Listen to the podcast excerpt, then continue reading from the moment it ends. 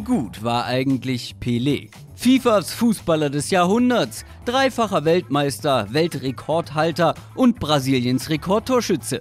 Ein Mann, der eine ganze Sportart über Jahre hinweg geprägt hat. Das ist seine Geschichte. Edson Arantes do Nascimento kam 1940 in Brasilien zur Welt.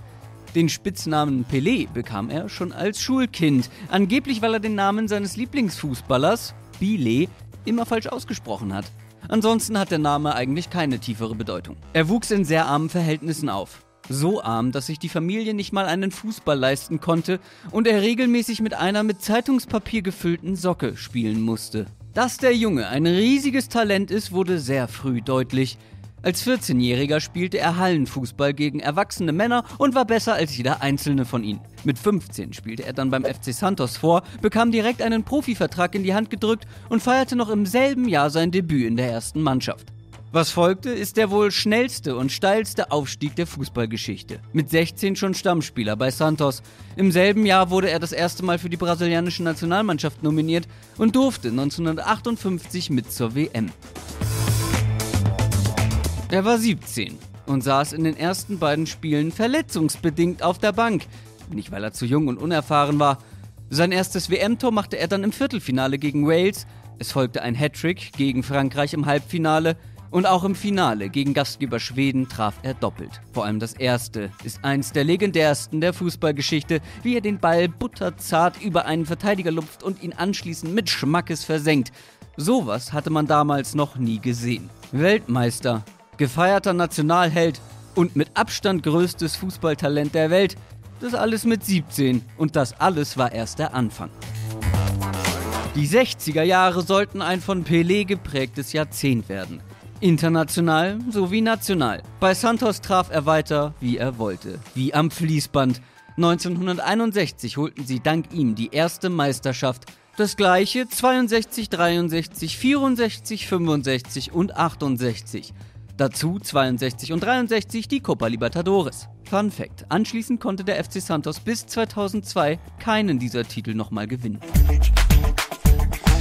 Nach der Gala bei seiner ersten Weltmeisterschaft und den überragenden Leistungen im Verein waren die Erwartungen an den 21-Jährigen bei der WM 62 extrem hoch. Das Turnier sollte für ihn jedoch nach zwei Spielen wegen einer Verletzung bereits beendet sein. Allerdings wurde er trotzdem ein zweites Mal Weltmeister, nachdem das restliche Team die Tschechoslowakei im Finale besiegte. Bei der anschließenden WM 1966 mit ihrem Star im besten Fußballeralter wollten sie das Triple perfekt machen. Doch daraus wurde nichts. Brasiliens Gegner wussten, dass sie spielerisch kaum eine Chance gegen dieses qualitativ stark besetzte Team haben. Ihre Strategie, Pelé stoppen, koste es, was es wolle. Das Resultat? Eine Vielzahl harter Fouls. Mit dieser Gangart hatten die Brasilianer so ihre Probleme. Sie verloren zwei ihrer drei Gruppenspiele, eins komplett ohne, das zweite mit einem humpelnden Pelé und mussten nach der Gruppenphase wieder nach Hause. Gefrustet verkündete Pelé anschließend, nie wieder bei einer WM spielen zu wollen. Eine Entscheidung, die er allerdings nochmal revidieren sollte. Vier Jahre später gehörte er zum vierten Mal zu Brasiliens Aufgebot und es sollte sich bezahlt machen. Dieses auf vielen Positionen veränderte Team marschierte durch das Turnier und Pelé vorne weg.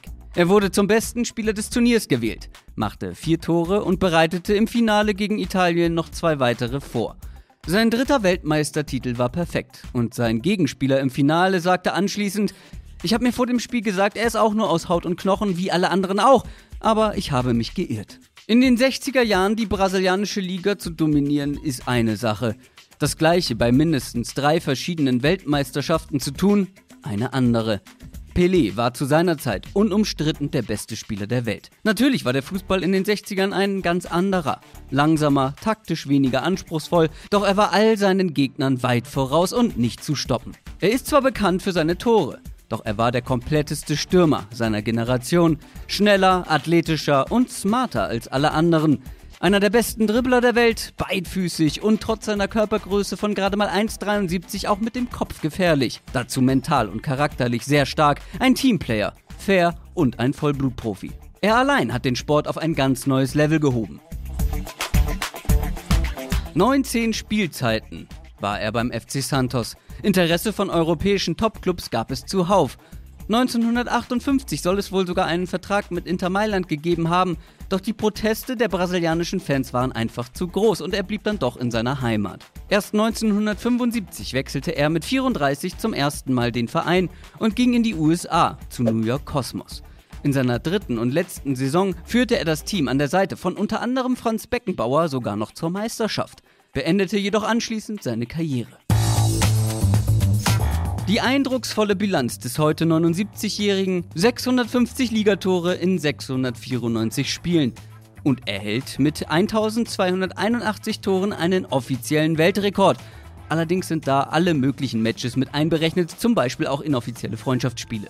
Was sagt ihr zu Pelé? Schreibt's in die Kommentare und wie immer dran denken zu liken und natürlich auch zu abonnieren.